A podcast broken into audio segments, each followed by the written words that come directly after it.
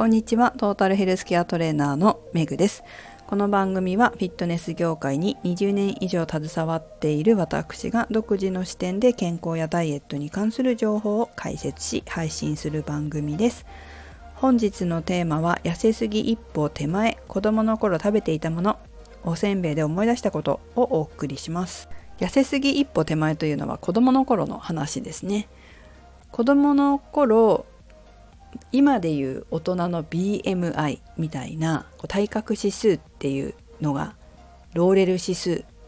て呼ばれて呼ばれているものがあってでそれをこう計算式に当てはめてやると私の場合痩せ気味で痩せすぎよりなんですよね。でもうちょっとで痩せすぎになっちゃうっていうことで悩んでいるようなマッチ棒のようなガリガリの女の子だったんですけど黒くてね色が黒くて。でその頃何食べてたかなっていうのを昨日思い出す出来事があったんです。それは予告で書いたように昨日私が知り合いに頼んでいたボディーボイスのロゴが入ったおせんべいが届いたんですよ。プリントせんべいを作ってくれたあのお友達というかがいてまあ要はおせんべい屋さんなんです。三軒茶屋のキャロットタワーの地下1階。三軒茶屋って世田谷区にあるんですけど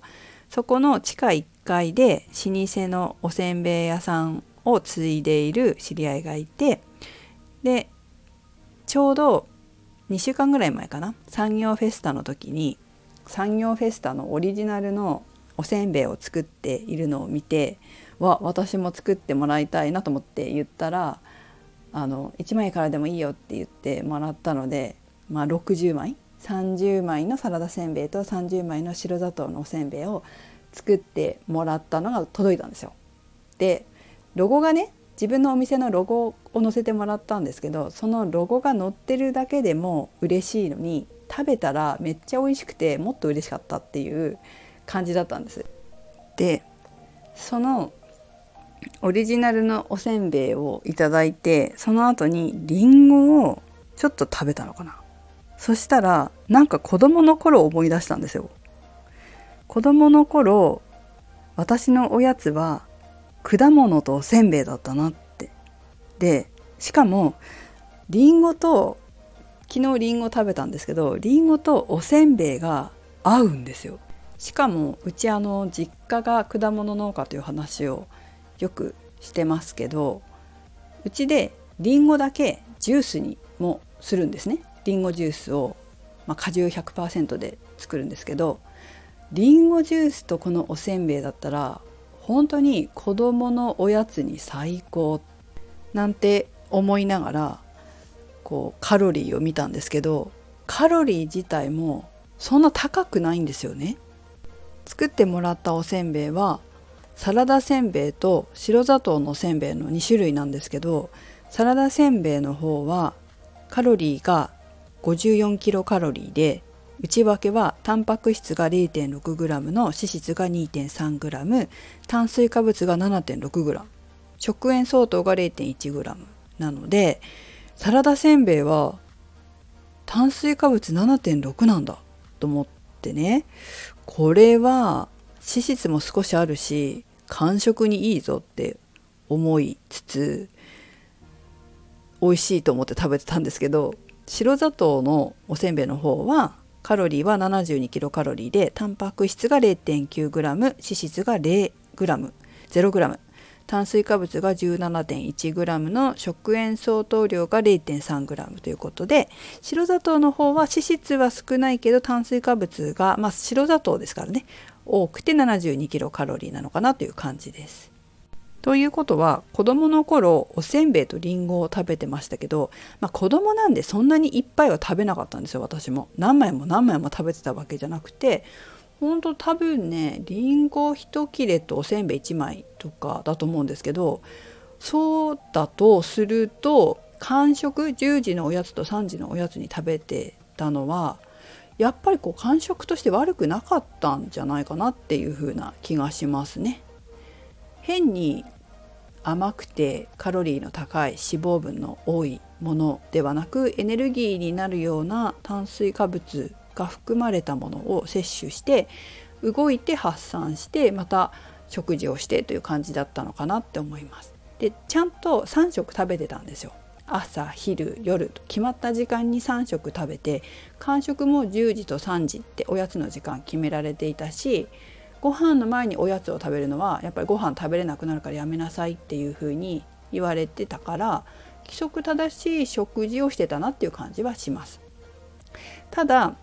まあいい食事だなとは思うんですけど今振り返ってみると私のこのひょろひょろとしたローレル指数が痩せ気味に限りなく近い痩せすぎに限りなく近いか痩せすぎに限りなく近い痩せ気味だったのは炭水化物は食べてたけど脂質とタンパク質は多分少なかったと思うんです。今家族の食事を振り返っても野菜と、まあ、ちょっとしたタンパク質と炭水化物だからあまり脂肪分の多い食事はしてなかったと今の食事家族の食事を見てもそう思うし炭水化物も炭水化物じゃないタンパク質ね。タンパク質もおそらく足りてなかったんじゃないかなって思います。食卓を見るとタンパク質本当足りないなっていう感じだし母も今でもやっぱりタンパク質足りてないんだよね。気をつけないと不足しちゃうんだよねっって言ってたからおそらくこう筋肉がつくような食事ではなかったのかなと思います。それがまあ子どもの頃からの食習慣が大人になってからも習慣になっているからまあフィットネスの仕事をしたしてからは栄養の勉強もしたからタンパク質もしっかり食べましたけどそれまではやっぱりカロリーで糖質でしか見てなかったし何も意識しなければタンパク質が多い生活食生活っていうのはしてなかったなっていう印象ですね。印象っていうか記憶がありますね。大人になってからも。本当勉強したから勉強してあ筋肉つけるにはタンパク質を食べなきゃいけないんだっていうことに気がついてから本当に食べ始めてどんどん筋肉がついてきたんですけど知らない時は子どもの頃の食生活そのまま大人になってからもするから同じような子どもの頃と同じような食事になってたんじゃないかなって思います。ということでえひょろひょろだったんだけどまあいいか悪いかって言ったら、まあ、もうちょっとタンパク質食べればよかったなまあそんなそんなことをね両親に言ってもしょうがないしその今後自分が変えればいいだけのことだから別にそこを何とか思ってとかじゃないけれどもやっぱり子どもの食生活を考えた時に私は悩んでたからねひょろひょろでね。でなんか筋肉がないつきにくいっていうことも大人になってからも悩んでたからやっぱりバランスの良い食事タンパク質も脂質も炭水化物もそれから野菜や果物も含めたバランスのいい食事と、うんまあ、間食は良かったのかなと思いますね、まあ、もうちょっとこう私も牛乳とかも飲まなかったから炭水タンパク質っていうのは本当間食でも取ってなかったと思うんですけど炭水化物ばっかりでタンパク質が多い食事を子どもの頃からもうちょっとするといいのかなっていうふうには思いました。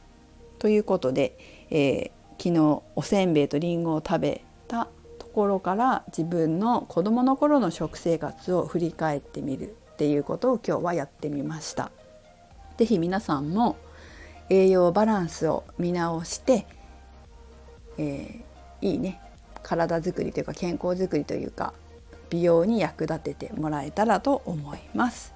おせんべいすごい美味しいです。URL 添付しておくのでぜひね、えー、ホームページチェックしてみてください。取り寄せもできますので。はい。でこのボディボイスのせんべいは私のお店のロゴが入ったせんべいはお世話になってる方に会った時とかお店に来てくださったお客様とかに差し上げようと思っております。ということでメグでした。